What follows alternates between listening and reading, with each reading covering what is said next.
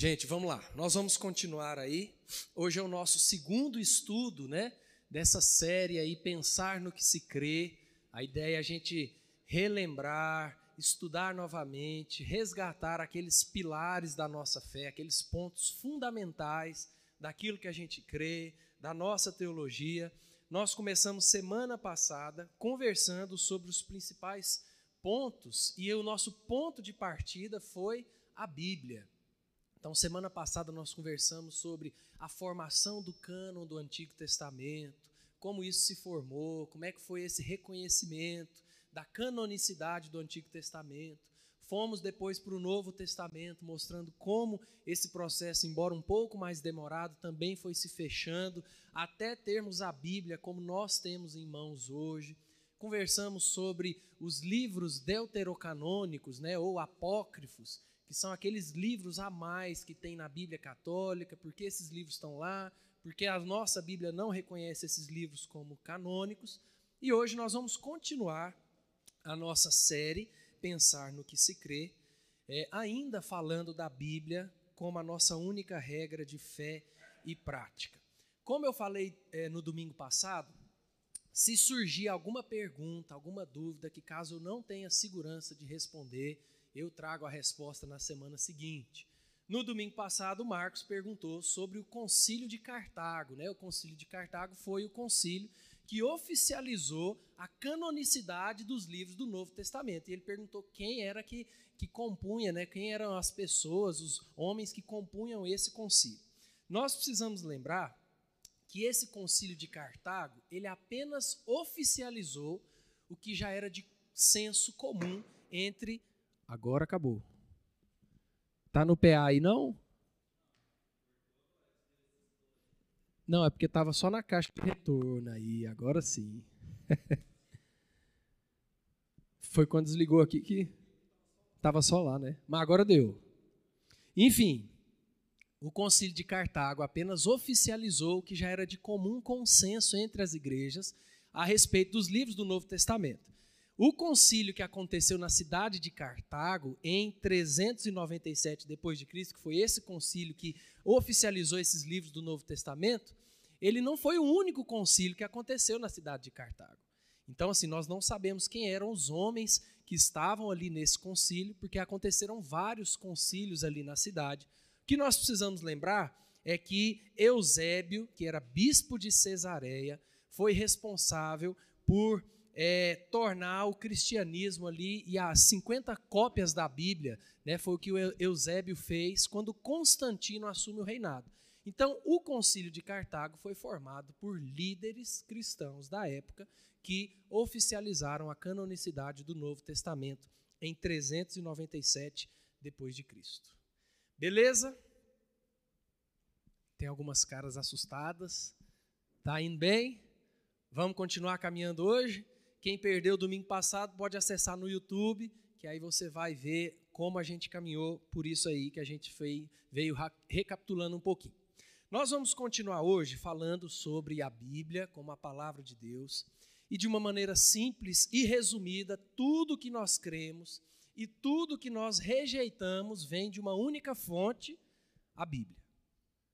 Então, é, qualquer pessoa que perguntar para você qual é a base da sua fé, qual é a base da igreja que você faz parte, essa base da nossa igreja, da nossa fé, é a Bíblia. Nós já conversamos um pouquinho sobre isso domingo passado. Onde a Bíblia fala, nós falamos. Onde ela se cala, nós nos calamos. Onde há margem para linhas diferentes, nós respeitamos essas linhas diferentes. E hoje nós vamos continuar entendendo um pouquinho a composição da Bíblia. Por que, que nós temos a Bíblia nessa organização que nós temos? Por que essa sequência de livros? Por que isso se organizou dessa forma? Quando a gente pensa na palavra Bíblia, né, que significa literalmente uma coletânea de livros, a Bíblia é uma coleção de 66 livros em dois volumes, né, o Antigo Testamento e o Novo Testamento. Mas como é que esses testamentos estão organizados e por que estão organizados dessa forma? Vamos lá.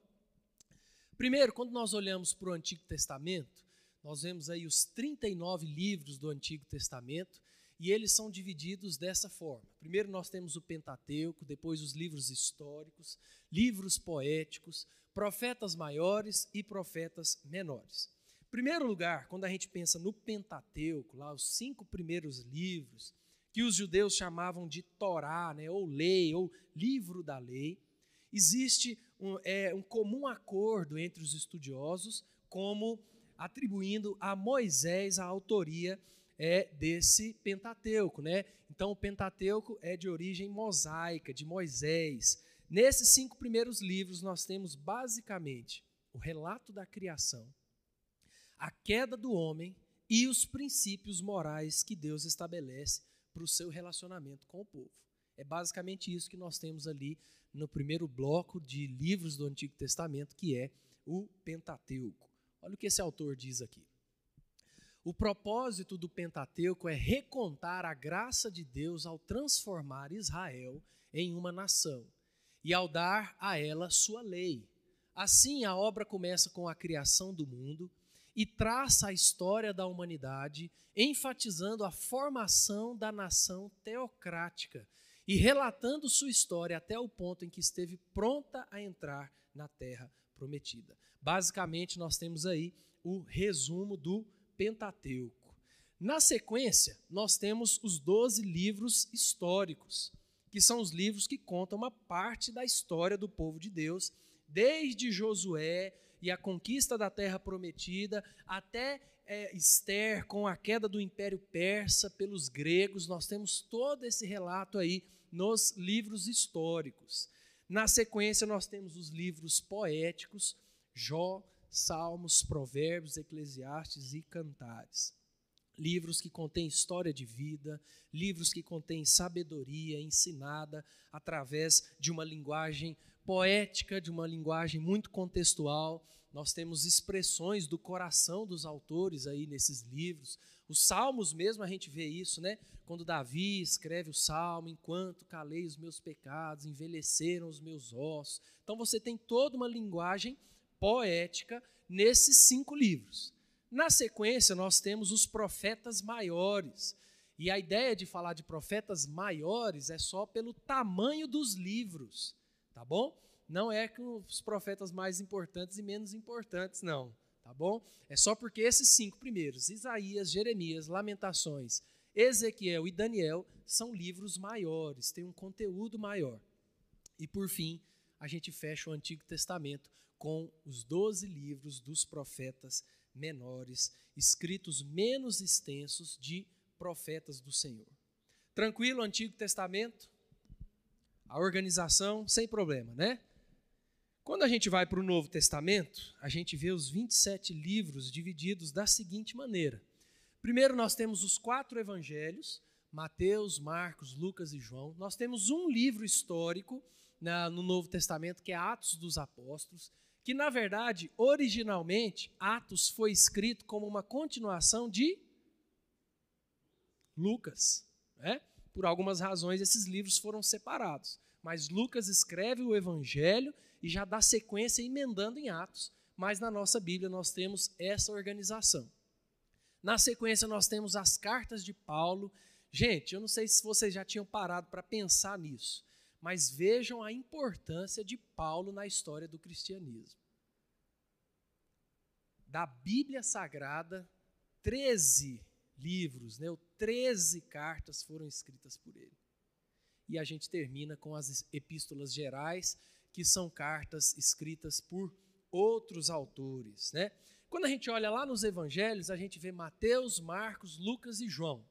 Mateus, Marcos e Lucas são evangelhos, como nós costumamos chamar de evangelhos sinóticos, ou seja, eles contêm a mesma visão. Você vai ver que eles basicamente contam a história de Jesus bem parecido. Então, é muito comum você ver os mesmos textos, as mesmas histórias em Mateus, Marcos e Lucas. João é um evangelho um pouco diferente. Ele conta a história de Jesus por uma ótica diferente, de uma maneira diferente. É por isso que é muito comum também você ver algum relato em João, ou que não está nos outros, ou que João relata de uma forma diferente, com uma visão diferente. Atos vai narrar basicamente o início da igreja, ali no Pentecostes, né, quando o Espírito Santo é derramado de uma vez por todas no seu povo, não existe mais batismo com o Espírito Santo. O Espírito Santo habita na igreja, ele desceu no Pentecostes, ele habita na igreja em todo cristão professo, todo aquele que teve o um encontro real com Jesus já é morada do Espírito Santo. Inclusive, lá no texto de Atos, quando Lucas relata esse dia, quando fala que o Espírito Santo desceu, o verbo grego usado por Lucas ali está no tempo auristo, que é um tempo grego que mostra uma ação que aconteceu e pronto. Não é uma ação que fica acontecendo durante a história. Ali no Pentecostes, o Espírito Santo foi concedido para habitar no povo de Deus, na igreja de Deus. Então, algumas igrejas vão por essa linha de dois batismos, isso não tem coerência com a palavra de Deus. Tá bom? Então, Atos vai narrar basicamente isso: as viagens de Paulo, o início da igreja, a propagação do evangelho. Pode falar, Marcos. É interessante essa observação, né, que o Marcos falou, que algumas pessoas dizem que Atos seria um livro que poderia continuar sendo escrito. De uma certa forma, sim, porque nós poderíamos continuar registrando o avanço da igreja de Jesus Cristo pelo mundo. De outra forma, não, porque a Bíblia se fechou e Atos, como história da igreja, como escrito de um apóstolo, aliás, de Lucas, alguém que conviveu com Jesus, então não tem mais como adicionar nada a isso. Mas por ser um livro histórico, de certa maneira, sim. A história da igreja de Jesus e da propagação do evangelho continuou e continua até hoje. Tá bom? Sim, sim, é. Pode ser um, um, um risco. Aí a gente volta no domingo passado, quando a gente falou sobre o fechamento do cânon. Ou seja, a Bíblia Sagrada está fechada. Ninguém que apareça hoje fala assim: encontramos uma carta de Paulo à Laodiceia, que provavelmente essa carta existiu. Então nós precisamos incluir na Bíblia. Não. A Bíblia Sagrada está fechada, a revelação de Deus está completa nas nossas mãos. Tá bom? Na sequência, a gente tem as cartas de Paulo, é, Romanos, as duas cartas a Coríntios, alguns estudiosos vão dizer que existiram mais cartas aos Coríntios, a gente não sabe ao certo. Gálatas, Efésios, Filipenses, Colossenses, Tessalonicenses, primeira e segunda Timóteo, ficou faltando ali, né? Tito e Filemão, verdade. Eu cortei ali sem querer. E na sequência nós temos cartas escritas por outros autores. Hebreus, que de todas as cartas é a única que não existe um consenso confiável sobre quem foi o autor. Alguns vão sugerir que foi Paulo, outros vão sugerir que foi Áquila, Priscila, mas não existe consenso sobre a certeza da autoria de Hebreus. É por isso que quando um pastor de boa teologia vai pregar sobre Hebreus, ele fala que o autor da carta disse isso, porque não tem como a gente ter certeza quem escreveu essa carta. E na sequência nós temos Tiago, irmão de Jesus, que escreveu essa carta, Pedro, João, que também foi um, um escritor bíblico, né? Além das três cartas, e Apocalipse também escreveu o Evangelho segundo João, e essas são as cartas gerais. Assim fecha o nosso Novo Testamento e a organização do Novo Testamento. Alguma dúvida até aí, gente? Tranquilo? Podemos seguir? Algo muito importante da gente falar é falar sobre a inspiração da Bíblia. Olha o que esse teólogo diz aqui. Inspiração é o ato pelo qual Deus, mediante o Espírito Santo, influenciou e guiou os escritores sagrados para que registrassem fielmente, de forma inerrante e suficiente, toda a vontade de Deus constituindo esse registro na única fonte e norma de todo conhecimento verdadeiro e necessário para a vida dos seres humanos. Vamos ver dois textos bíblicos aí para a gente caminhar sobre a inspiração. Primeiro texto muito conhecido, 2 Timóteo 3,16. 2 Timóteo 3,16. É um texto muito conhecido. Paulo, escrevendo a Timóteo aqui, diz: toda a Escritura é inspirada por Deus e útil para o ensino, para a repreensão, para a correção, para a educação na justiça. Alguém tem uma versão diferente? Muito jóia. Vamos ver um outro texto juntos? Vai lá para 2 Pedro agora. Vai um pouquinho para frente, 2 Pedro, capítulo 1, versos 20 e 21. Olha o que Pedro diz aqui, 2 Pedro 1, versículos 20 e 21. Sabendo primeiramente isto, que nenhuma profecia da Escritura provém de particular elucidação, porque nunca jamais qualquer profecia foi dada por vontade humana. Entretanto, homens santos falaram da parte de Deus, movidos pelo Espírito Santo. A gente poderia ainda ler outros textos que vão nos mostrar e nos ensinar a respeito da inspiração da Bíblia, o ato de Deus inspirando esses autores para que cada autor em cada momento da história diferente, registrasse a palavra de Deus revelada ali, aqui na nossa Bíblia, tá bom? Como é que a gente poderia responder essa pergunta? Qual o propósito principal da inspiração das Escrituras? De maneira resumida, esse é um dos propósitos, mas não é o propósito principal da inspiração das Escrituras. O que, que vocês acham? Exatamente o principal propósito da inspiração das Escrituras é revelar que a salvação está somente pela fé em Jesus Cristo. A gente precisa lembrar disso. O propósito principal da inspiração das Escrituras é esse: revelar que a salvação está somente pela fé em Jesus Cristo. É por isso que é, eu deveria ter colocado isso aqui ali, é por isso que nós precisamos entender direito as expressões que às vezes estão no nosso meio. Primeiro, revelação não existe mais. Não exi porque quando falamos de revelação, falamos de coisas que ainda estão ocultas e que virão à tona, serão reveladas. Não existe mais. Toda a revelação de Deus para nós, como igreja, como seres humanos, foi colocada na palavra de Deus não existe mais revelação. Ainda existe inspiração? Também não. A inspiração foi justamente o ato de Deus capacitar homens para que registrassem a sua palavra revelada. Exatamente, concordo totalmente. Sim, sim, é isso mesmo. Isso que a Angela falou é muito importante, porque eu sei que a maioria das pessoas que fala nossa, tive um momento de leitura bíblica e Deus me revelou isso. A pessoa não está querendo dizer que Deus falou algo que não está na Bíblia e revelou para ela. É, nós vamos chegar nesse ponto no fim da nossa aula de hoje, quando eu vou falar sobre iluminação, que é quando nós nos aproximamos da palavra de Deus ou em oração e Deus trabalha no nosso coração. Deus mostra algo para nós, Deus fala de maneira especial a nós através de um texto, através de um momento de oração, através de uma pessoa. Tá? Então eu entendo que realmente a maioria das pessoas que usa essa expressão revelação está querendo dizer sobre iluminação. E nós vamos chegar lá. Tá? Pode falar. Muito legal, Pedro. Qual que é a referência? João 20. Vai falar justamente sobre isso. Muitas outras coisas foram feitas e aconteceram, mas ficou registrado aquilo que de fato Deus queria revelar a nós, apontando para Jesus Cristo como nosso único meio de salvação.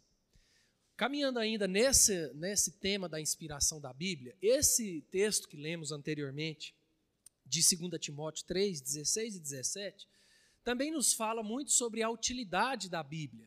Né? Quando nós olhamos para esse texto, a gente vê, primeiro, que a Bíblia é útil para o ensino.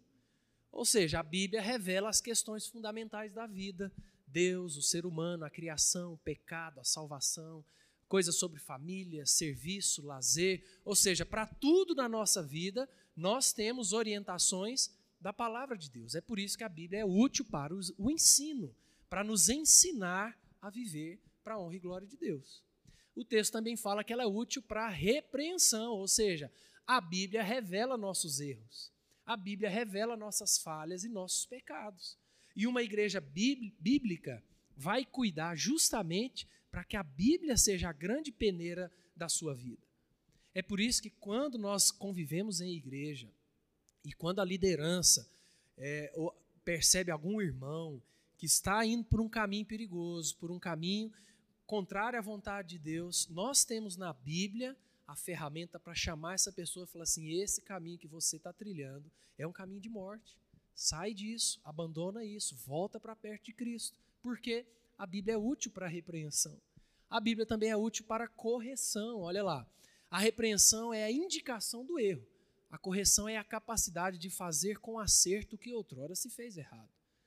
Ou seja, a Bíblia nos ensina, não, não apenas nos aponta os caminhos perigosos, os caminhos que nos afastam de Deus, mas também nos aponta o retorno, para voltar de volta, para se arrepender e voltar para perto da comunhão de Deus. Ouvi uma mensagem ontem do Samuel Vieira. Estava no carro, em Pranápolis, a gente escutou uma mensagem dele, ele falando justamente sobre arrependimento. Em João Batista, naquele texto, é muito jóia, vale a pena ouvir isso aí. E lá, o D, que na verdade ficou C, né? Útil para a educação na justiça. A Bíblia é útil para nos ensinar a viver em tudo de acordo com a vontade de Deus. Finalidade prática, então, ali, gente, da inspiração da Bíblia, através da palavra de Deus. O Espírito Santo capacita e equipa os discípulos de Jesus para servir eficazmente. Tranquilo? Podemos caminhar? Vamos lá? Eu trouxe aqui, só a título de curiosidade, algumas provas ou evidências da inspiração. É, quando a gente fala sobre inspiração da Bíblia, existem algumas coisas além da nossa fé e do nosso conhecimento que nos apontam para essa inspiração. Primeiro é a diversidade e unidade. Desde o primeiro livro escrito, desde lá do Pentateuco até o último, nós temos uma diferença de aproximadamente dois mil anos de história. Então, é muito tempo, é um intervalo de tempo muito grande. São contextos muito diferentes. Sendo que mais são mais de 40 escritores das mais variadas classes, culturas, posições sociais. Nós tivemos reis, pastores, pescadores, doutores, tudo escrevendo esse material, tudo escrevendo a Bíblia. Nós temos tipos diferentes de literatura, a gente viu isso temos livros históricos, proféticos, poéticos, evangelhos, cartas. Nós temos assuntos diversos, diferentes, desde a criação até novos céus e nova terra. Entretanto, diante de toda a diversidade, a Bíblia é um único livro com 66 livros que trata de uma única história. A história da redenção, onde tudo converge para uma pessoa que é Jesus Cristo não existe nenhum ponto de discordância, não existe nenhum erro entre as falas em todos esses livros escritos num intervalo de tempo de dois mil anos. Então, essa é uma prova, uma evidência de algo que só pode ter sido feito mediante inspiração de Deus. Essa diversidade e unidade. Nós temos também profecias cumpridas acerca de Jesus. Vamos ver esses textos juntos aí? Aquece os dedos aí para a gente passear um pouquinho na Bíblia, para a gente caminhar juntos. Vamos lá em Gênesis 3,15. Abre aí comigo, Gênesis 3,15. Exatamente. Essa é uma outra prova da inspiração. Profecias do Antigo Testamento de anos e anos antes de Cristo se cumprindo no Novo Testamento. Gênesis 3,15. Porém, inimizade entre ti e a mulher, entre a tua descendência e o seu descendente, descendente, este ferirá a cabeça e tu lhe ferirás o calcanhar. Vamos lá para Gálatas 4:4. Gálatas 4:4.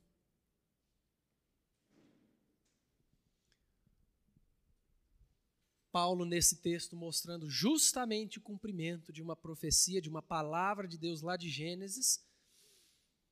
Paulo diz: Vindo, porém, a plenitude do tempo, Deus enviou seu filho, nascido de mulher, nascido sob a lei, o verso 5, para resgatar os que estavam sob a lei, a fim de que recebêssemos a adoção de filhos. Vamos mais um? Vamos lá em Miqueias 5:2.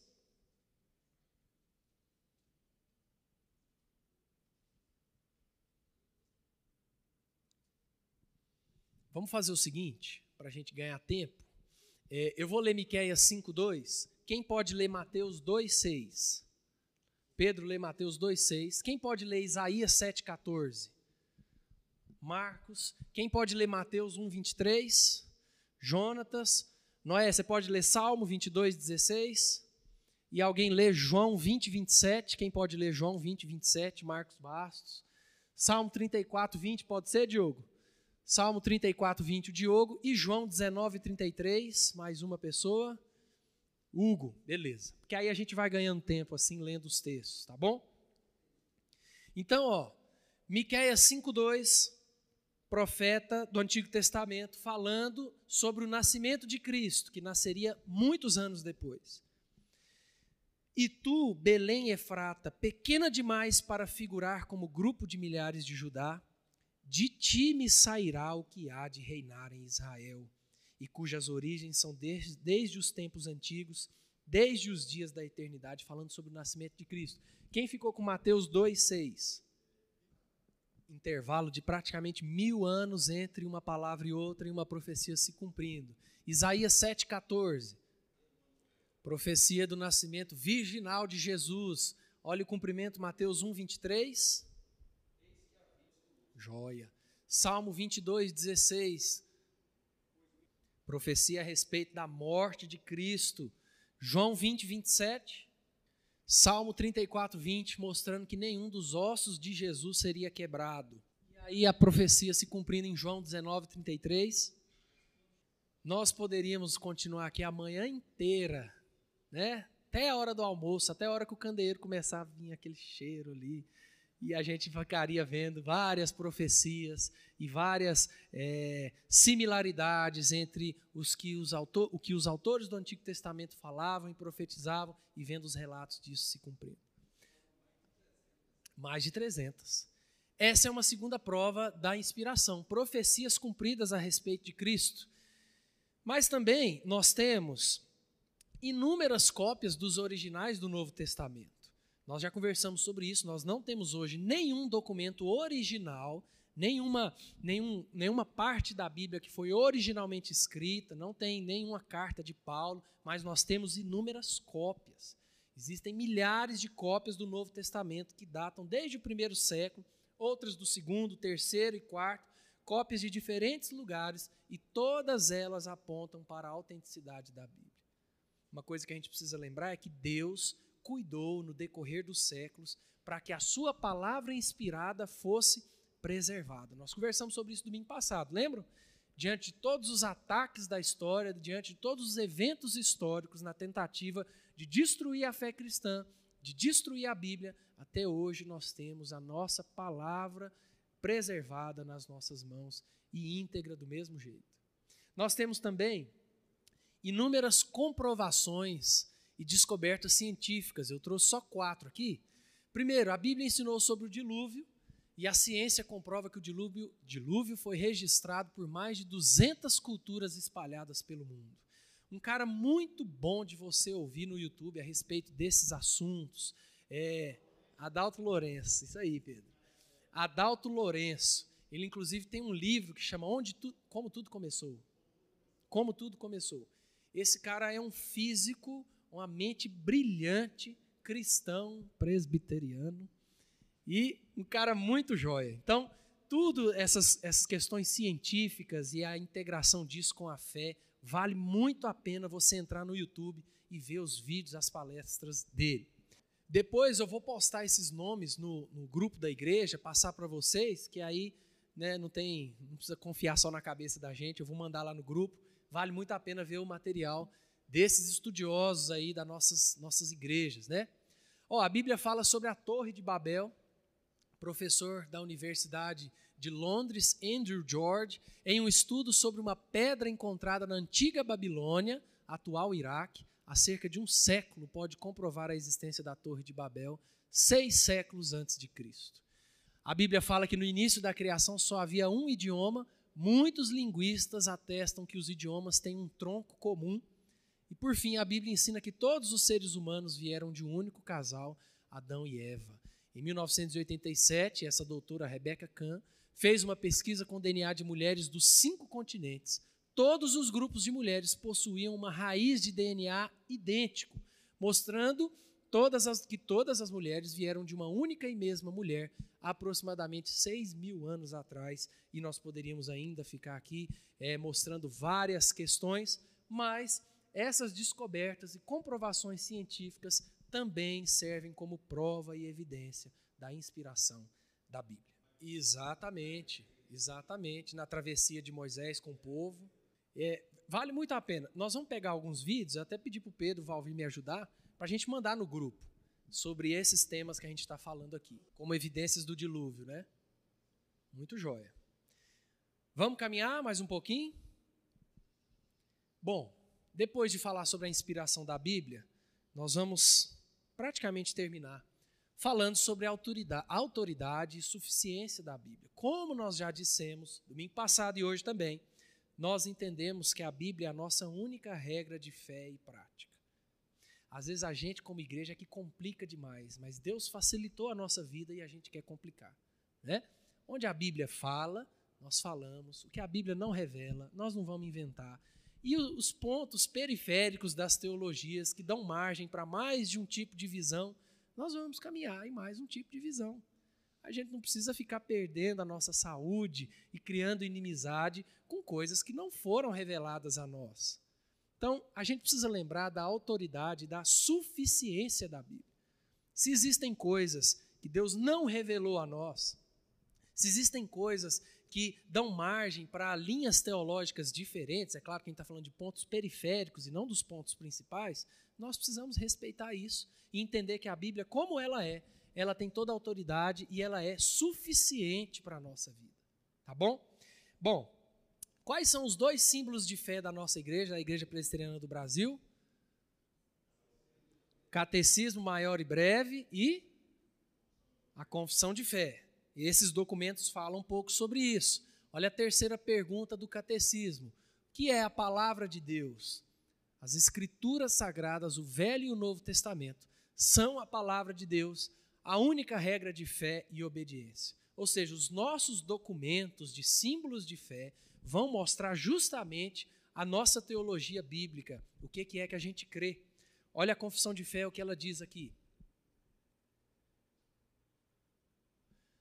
Todo o conselho de Deus concernente a todas as coisas necessárias para a sua glória e para a salvação, fé e vida do homem, ou é expressamente declarado nas Escrituras, ou pode ser lógica e claramente delas deduzido.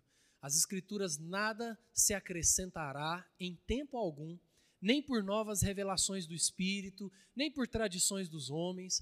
Reconhecemos, entretanto, ser necessária, aí, Ângela, agora chegou no nosso ponto, a iluminação interior do Espírito de Deus para a salvadora compreensão das coisas reveladas na palavra, e que há algumas circunstâncias quanto ao culto de Deus e ao governo da igreja, comuns às ações e sociedades humanas, as quais têm de ser ordenadas pela luz da natureza e pela prudência cristã, segundo as regras da palavra, que sempre devem ser observadas.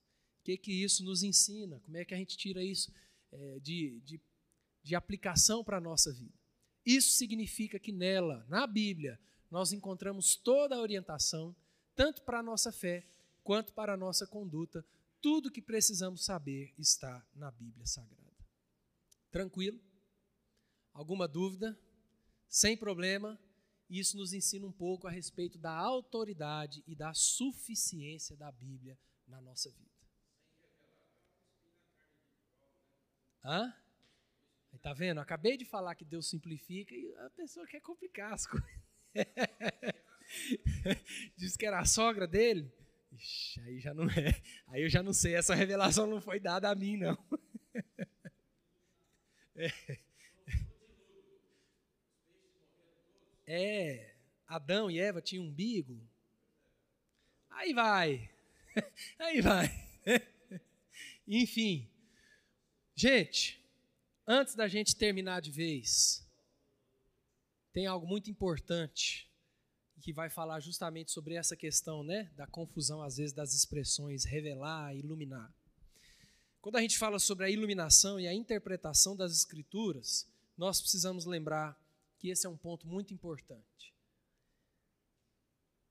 o Espírito Santo ilumina as mentes dos convertidos, abrindo-lhes o entendimento a fim de que possam compreender o que está escrito na palavra de Deus. Isso é iluminação, o que por vezes algumas pessoas usam a expressão Deus me revelou. Mas na verdade é Deus me iluminou, Deus falou especialmente comigo. E isso acontece no nosso coração e na nossa vida depois que tivemos um encontro real com Cristo. Vamos ver esses textos? Cada um abre um texto aí para a gente caminhar. Efésios 1, 17 e 18, nós já estamos caminhando para o fim, tá? Quem pode abrir Efésios? Pedro.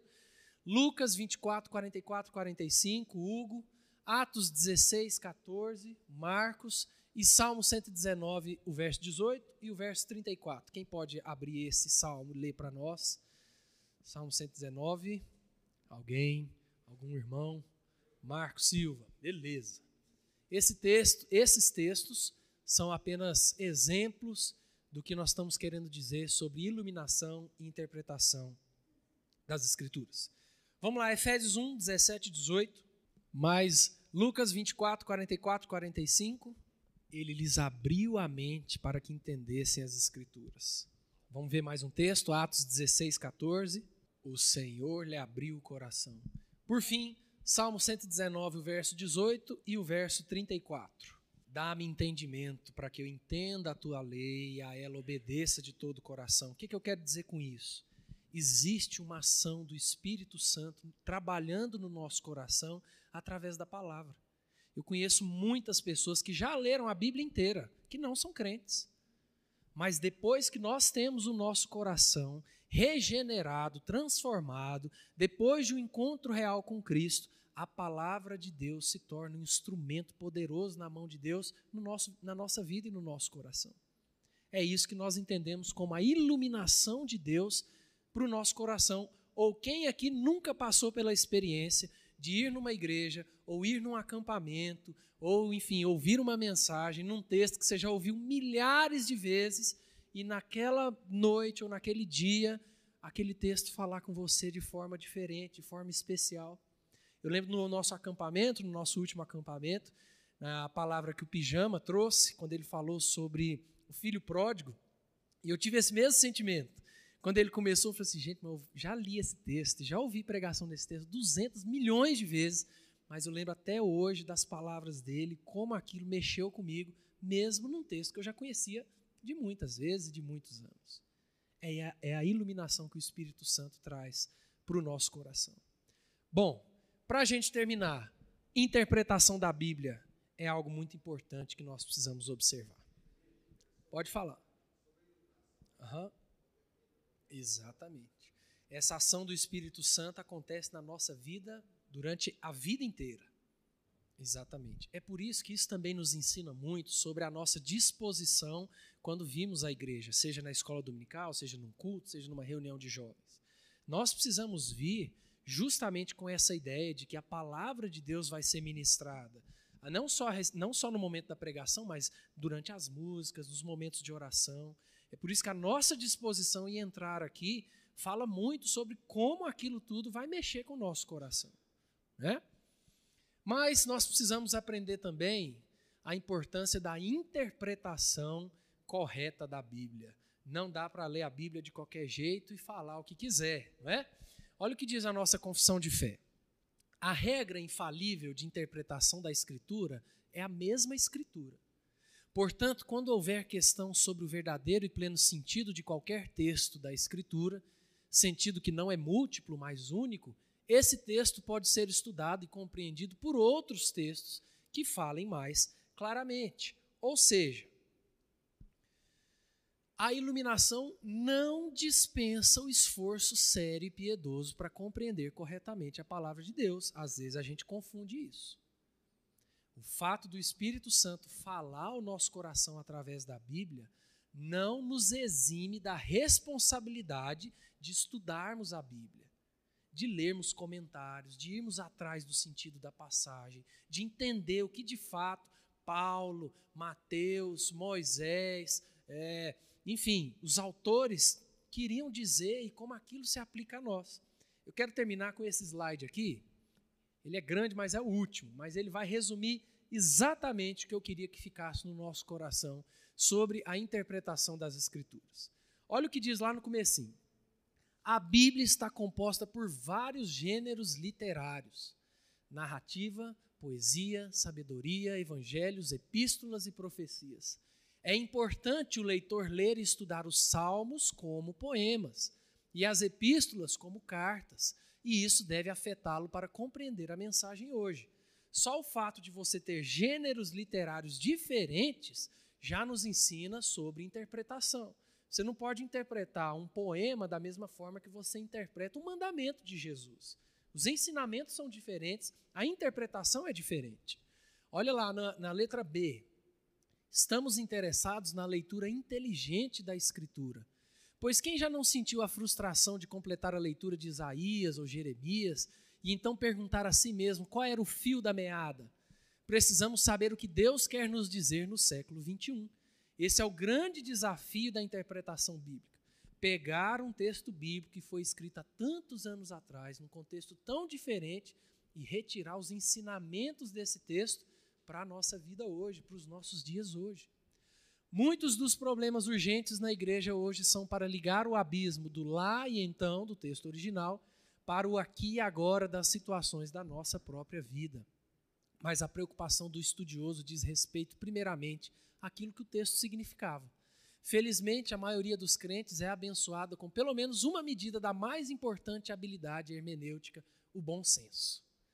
Nós precisamos entender uma, uma das regras que a gente aprende sobre interpretação bíblica é a intenção autoral. Qual foi a intenção de Paulo em escrever isso? Qual foi a intenção de Davi registrando essa oração? Ele estava no momento de alegria, ele estava no momento de sofrimento, ele estava se expressando diante de Deus, ele estava no momento caminhando longe de Deus, ou ele estava perto de Deus, ou seja, tudo isso vai influenciar os ensinamentos que a gente tira da palavra. Pode falar.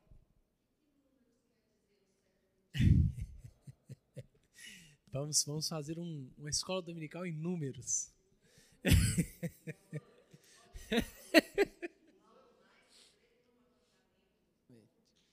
Mas, por exemplo, o que, que a gente pode tirar de ensinamento disso?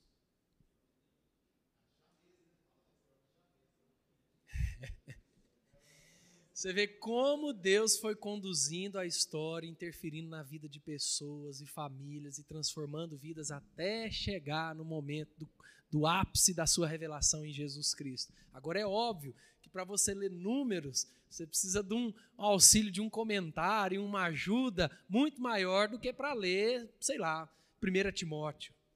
Né? São essas ferramentas que a gente precisa, precisa ter. E nós temos, né? Exatamente. Vai lá em cima quando fala dos gêneros, né? Quando você está lendo um livro histórico, a aplicação daquilo para a sua vida é diferente. Quando você está lendo um, uma poesia, é diferente. Há uns três domingos atrás, quando a gente ainda estava lá no, no Córtex, eu preguei no texto em 1 Samuel 15, 1 Samuel 15, né? Que, que é, a gente falou sobre a fé como um ritual vazio, lembra?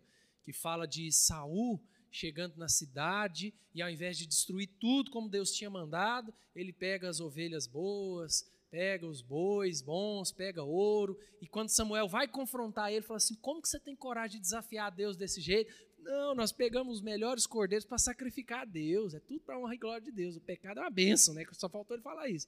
O que, que a gente pode tirar para a nossa vida? Então, ou seja, existe uma distância histórica, mas a gente não faz coisas semelhantes assim hoje?